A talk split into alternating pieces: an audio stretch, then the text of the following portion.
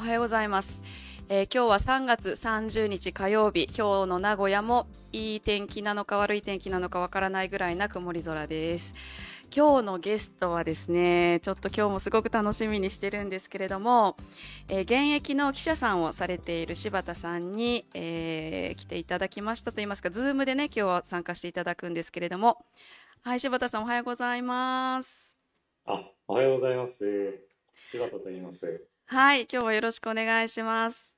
はい、お願いします。今は東京にいらっしゃるんですよね。そうですね。昨年の5月からあ東京の方にあの赴任してきてます。はい、えっとどうですか？東京は。東京はうんやっぱこの1年コロナだったので。ほとんど外に出る機会が少なかったですけど、うん、最近はもう新橋駅中心にまあもう飲み屋に結構人が溢れ始めたかなっていう感じはありますね。そうなんですね。私ももうかなりずっと東京行ってないので、もうわからないし、テレビもうちにないから全然様子が 想像もできない感じなんですけど。はい。そうですね、わかりました。柴田さん、それであの名古屋の方とか東海の方でずっと取材活動はこれまでされてきて、はい、で多文化共生とね呼ばれる、まあ、こういった外国の人関係の取材も、主に、ね、熱を入れてかなり熱心にされてきたんですけれども今日は、はい、ね、今日はそのことをちょっとお話聞かせてください。はい、はい。えっとまあいろいろ取材されてきたと思いますけれどもはい、まあ、どうですか？なんか心に残ってることこんなこと取材しましたとかそのこちらでの思い出みたいなことを中心に、うん、はい、はい、そうですね。私は名古屋ではまあ、外国人児童の子どもたちの、まあ、教育機会のことだとかあとはあ一番印象に残ってるといえばあのあの小中学校の、まあ、特別支援学級に外国人の子どもがあ日本人に比べて多いよっていうようなことを聞いた時に、えー、それが何でなのかっていうのを取材した時が、まあ、一番印象深かったですかね。まあ、そのうん理由としてはうんやっぱこう日本語がねなかなか上手に話さなかったりこう慣れない環境で少し適応障害ではないですけれどこううまくいかなかった子どもたち外国の子どもたちがやっぱ多かった中で、まあ、そのために一時的にねあの特別支援学級の方がまああ先生もあのいて生徒も少ないからということで、えー、どちらかというと普通学級で面倒見きれないから任せてしまっていたっていうような傾向がちょっとあったことを取材したんですけれども、やっぱりその特別支援に入れるっていうのは本来、えー、適切な方法ではないんですけれどもやっぱりそういう方法を取らざるを得ないぐらいに、まあ、あ受け入れ体制があやっぱり、えー、外国の子が多い愛知県でさえそういう対応を多く取らざるを得なかったっていうようにまあ、やっぱり学校現場でもうんすごく受け入れ体制ってやっぱまだまだあ揃ってないんだなっていうのをやっぱ感じたっていうことが、まあ、一番のうん印象深かったことですね。うんなんかこうアセスメントというかこれが言葉の問題なのか本当に障害なのか何が原因なのかっていうのがわからないっていうのはよく聞きますけれども、うん、学校の先生、ね、はい、学校の先生方もね、本当にわからない中で模索されてるんでしょうし。いや、そうだと思いますね。なので、学校側の対応が悪いっていうだけで、片付けられない面が非常にやっぱ大きかったと思いますね。うん、うん、特に多分専門家であっても多分その言葉の問題なのか、本人のその気質の問題なのかっていうのは、多分切り分け多分できないでしょうから、だから多分根本的な解決としてはやっぱりインクルーシブ教育みたいな、まあ普通のことを、あとは、あちょっと落ち着きがないとか、集中なかなかしづあ、ちょっと止まりましたかね。あ、これで聞こえますか？聞こえました、聞こえました。あ、よかった。あ、よかったです。すいません、はい、子供が動画を見始めて、多分 Wi-Fi がダウンしてしまった。取り合いになったんですね。すみません。はい。まあ今あのこちらのね愛知県の状況を少しだけ話してたんですけれども、はい、こっはい。ちだとね、あの本当に学級の半分ぐらいがね、外国のルーツの子っていう学う校もありまん。すけれども、東京の方とかってどうなんですか？だいぶその地域差がすごいでですよね、全国で見ると。そうですね。まだ東京まで詳しくはわからないんですが、私の住んでる東京都の北区というところは、あの、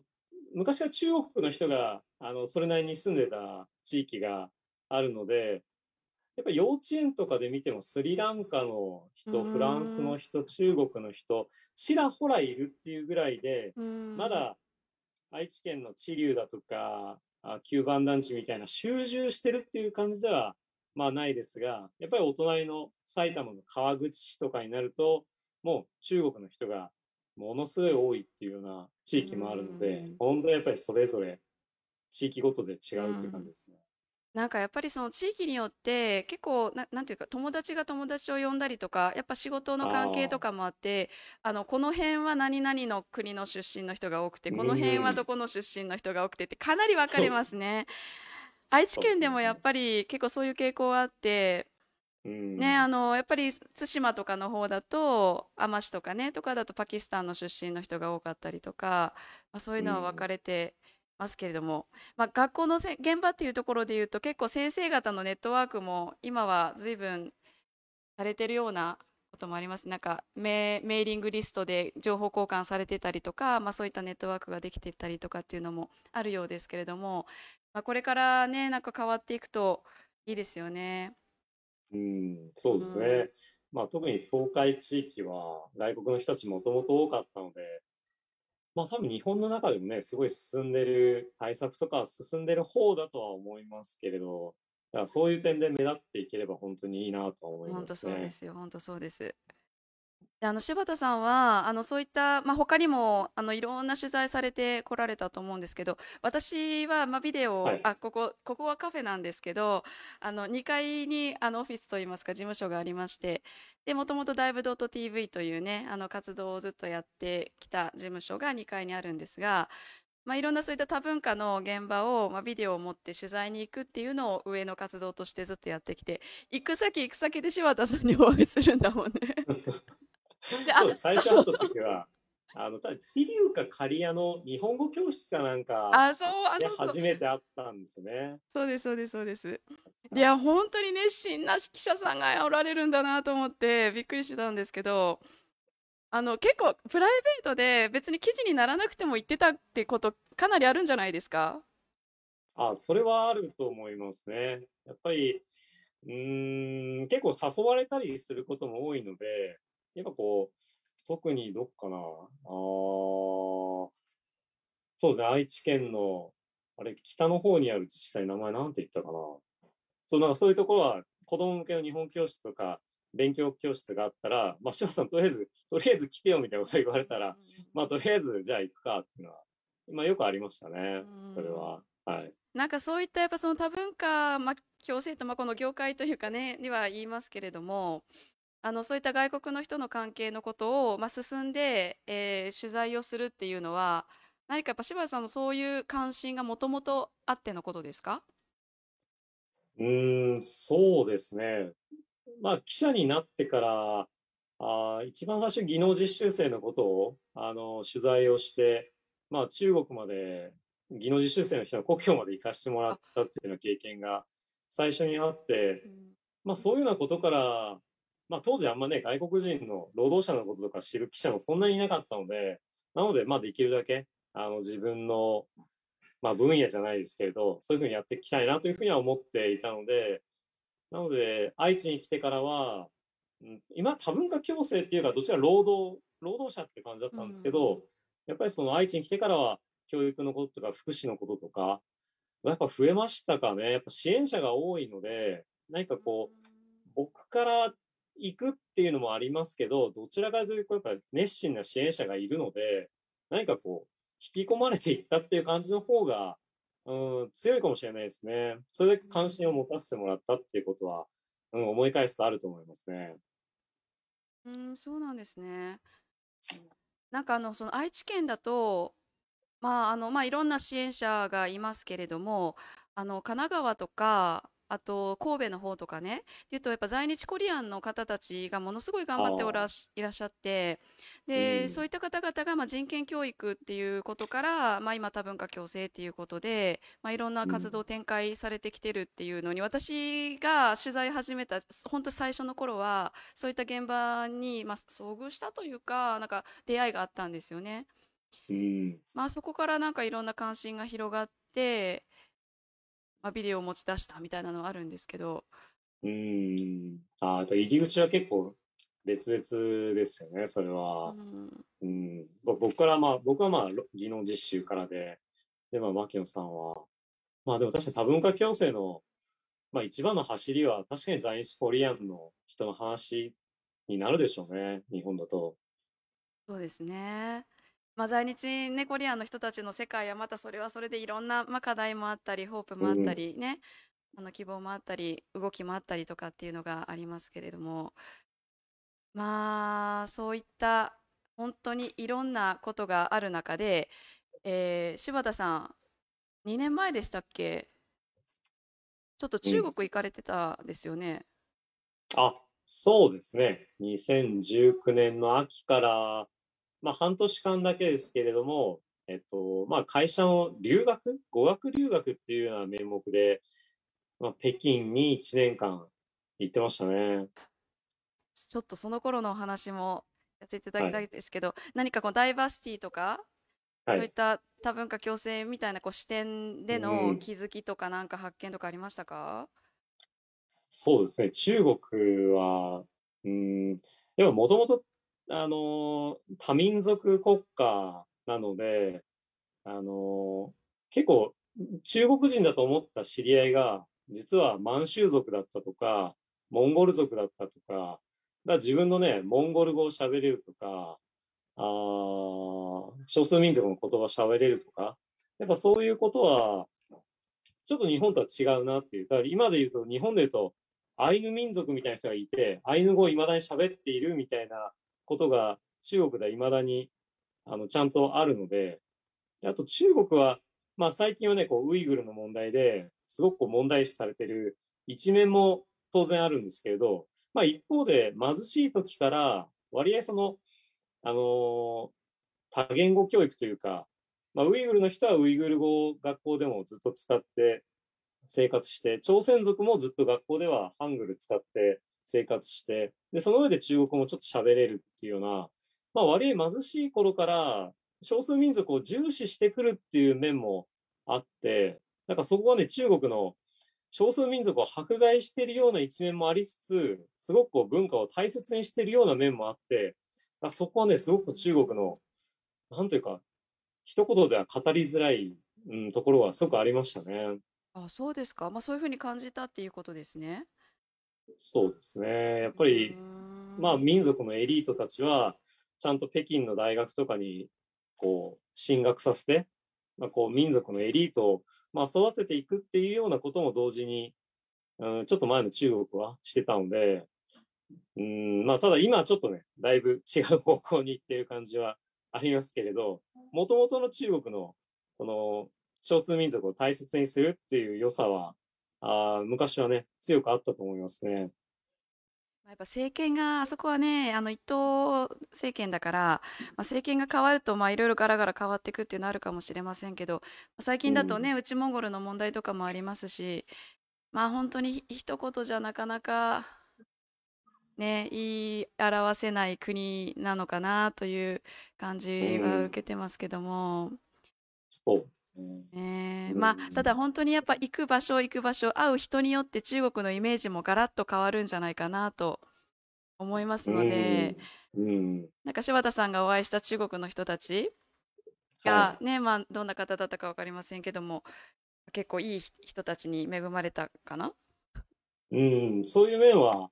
あると思いますね。なので私が家も決めないで北京に行ってそれでまあ友達と昔から留学した時代の友達に最初に、まあ、わざわざ北京の空港まで車で迎えに来てくれて、で、自分の宿舎まで送ってくれた後に、家まだないんだって言ったら、まあ近くの不動産屋にちょっと電話したら、まあもうその日のうちにまあ、物件が決まったりだとか、あすごい助けられることが多かったですね、中国の人に。なるほどですね。うん、なん中国の人っていうのは本当に、なんですかね、まあ、本当に孔子のようにね、こう成人のような人からですね、やっぱりノミニケーションは結構、うん、結構やっぱり40以上の世代だと、あの、すごく強い気がしますね。若い人はね、すごくこう勉強忙しいんで、あの、お酒飲んで暇ないっていう人は結構多いんですけど、なので、中国の人はイメージですけど、あの、年齢を経るごとに酒が強くなっていく印象が ありますね。そう若い人はね、いやもうトーフルの勉強があるからとか、資格の勉強があるからとか、結構忙しくて、あんまり酒飲まなくなってるんですけど、なんかこうやっぱ、会社に入るとやっぱそれノミニケーションが必要になるせいか、なんか異常に酒に強くなっていくようなイメージがありますね。なるほど。じゃあ結構中国の人たちも頑張ってるかもしれんね。その 飲むということをもともと強いじゃないんだったらねかなりこう厳しい中で叩き上げられて強くなってるのかもしれませんけれどもそうするとねあのあの柴田さん、まあまえーと、はい、マスコミというか、まあ、記者の立場で、はい、まあちょっといろいろ物事を見られてると思うんですけど、まあ、世間のいろんなことをね見られてると思うんですけどちょっと伝え方っていうところも話をちょっと聞かせていただきたいんです。はい。はい。で、今やっぱり、まあ、外国の関係のニュースも増えてきたし、うんうん、やっぱトップね。ね、トップで出ることも、まあ、よく出てくるじゃないですか。それこそ技能実習生もそうだし、まあ、入管の話もそうだし、うん。まあ、そういった中で、あの、まあ、私もちょっとライターの端くれだったりもするんです、実は。で、うん。あの、まあ、そういった書くという仕事を、まあ、やってると、やっぱキーワードとか言葉遣いとか、その表現の仕方っていうのすごく敏感になると思うんですけども、うん、まあ、そういったところでその多文化共生とか外国の人たちのことを、まあ、紙面に出す時に、まあ、ジレンマだったりとかなんか気をつけてることとかな何かそういったあことあります、うん、そうですね。やっぱりまずは読者の視点から見るとやっぱり外国人関係のことっていうのはやっぱあくまで他人事として映るっていうのが一番大きな壁かなとは思いますね。あくまで技能実習にしても、それは外国人を雇ってる企業のことだとか、難民についてもやっぱり、うん、まあ本当によそごとっていうふうに見るのが、やっぱどうしても一般的になってしまうので、やっぱり注意するのは、やっぱりいかに日本人、うん、社会とか、それぞれにとっても関わりのあることなのかっていうのをやっぱりどこかの記事のどっかに入れないとなんやっぱり自分に関係あるなってやっぱ思ってもらえないっていうことですね。なのでできるだけうんできるだけやっぱこう工場で働いてる人とかであっても例えばコンビニとかのあのお弁当とかもかなり外国の人たちの手がね、関わってできてたりすることが、特に名古屋多いので、だから大体小牧とか、あとは琵琶島とか、やっぱああいうとこの工場とかでコンビニ弁当って結構できているので、できるだけその自分たちに関わりがある、うんね、コンビニ弁当買っても野菜買っても、あの果物とかの詰めてあるちっちゃいパックありますけど、やっぱああいうのも外国の人たちが詰めてるんだっていうようなやっぱそういうなんか事実をちょっと入れるだけでなんか、あ、あ、そうなんだっていうふうになると思うので、できるだけそういうことは入れるようにしてますかね。確かにね、本当他人事になっちゃうっていうのはありますよね。うん、なんかあとその国際交流とかも、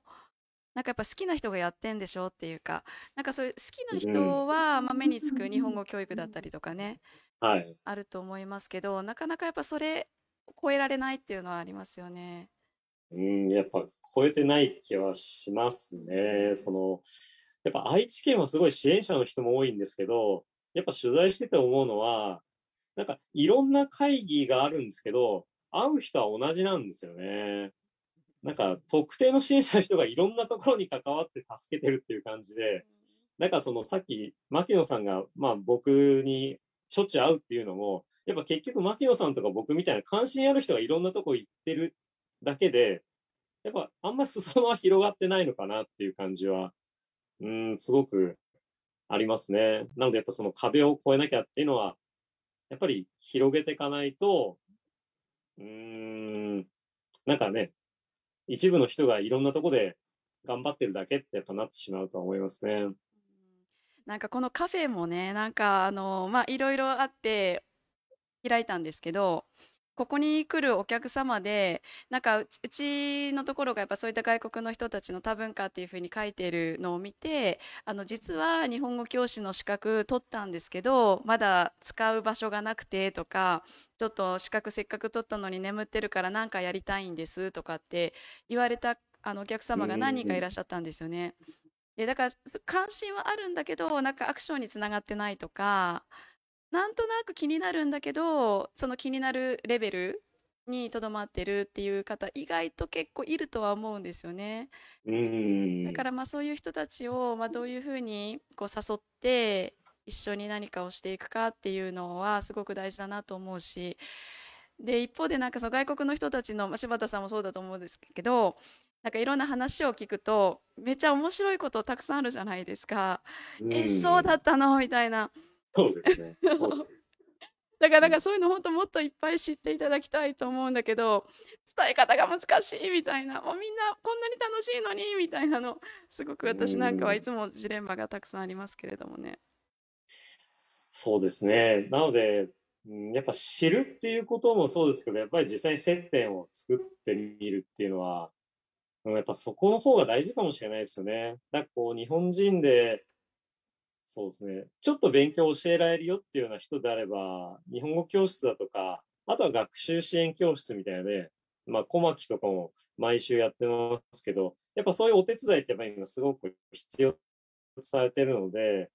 やっぱりこう、そういうところにつなげられるような役割をする人がいたら、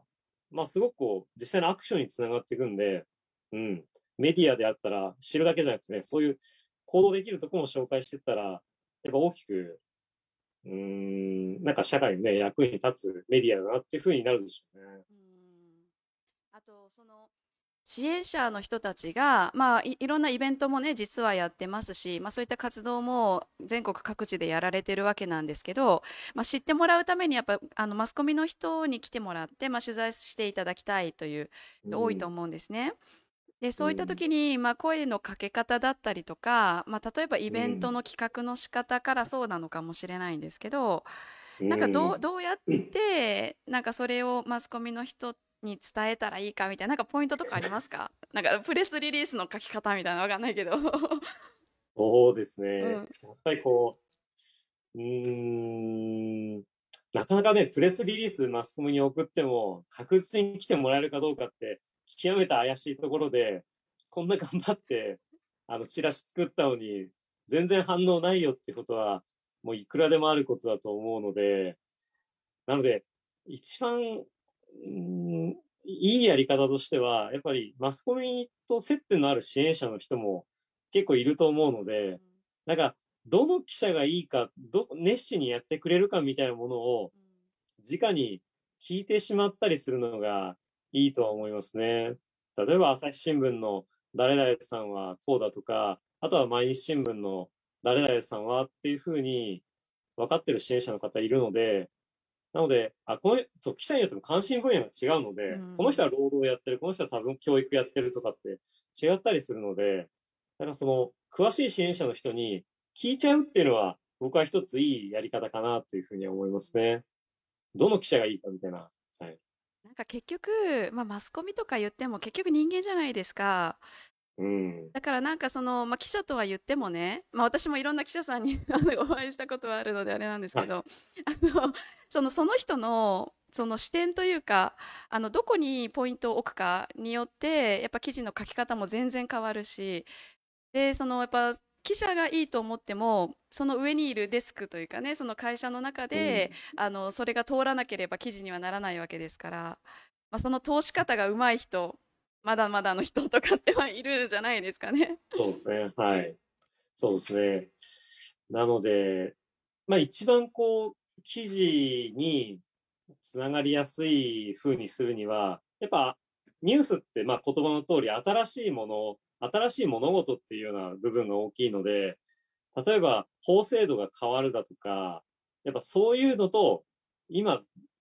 目の前で起きてることつながってるんだよとかっていうふうに言うと、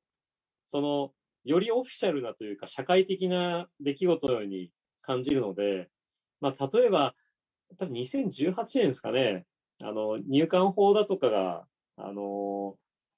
あの、日本、入管法の技能実習生の制度が大きく変わるってなった時に、その日本語教育をしっかりやらせてあげると、その管理団体とかにとってもポイントになるよっていうようなタイミングがあって、その直前に日本語教室にすごい、あの、外国人技能実習生の数が増えた時期があったと思うんですよね。だからそういう時に、まあ、教室がいっぱいになって大変だよとかってなってた時だったら、やっぱりこういう制度が変わる前で、そういうような業者の人とかも日本語教育重視ししてきたっていうことから、まあ、増えてるんじゃないかとかね。やっぱそういう制度の変更から今起きてる変化みたいなものを、やっぱつなげて、記者も、記者も実は分かってないので、その、ある程度そういうところまで教えてあげると、あ、これは記事にしやすいなっていうふうになるんですよね。ございました。またこちらに来られた時には、ぜひお会いしましょう。ぜひ遊びに伺います。はい、ありがとうございました。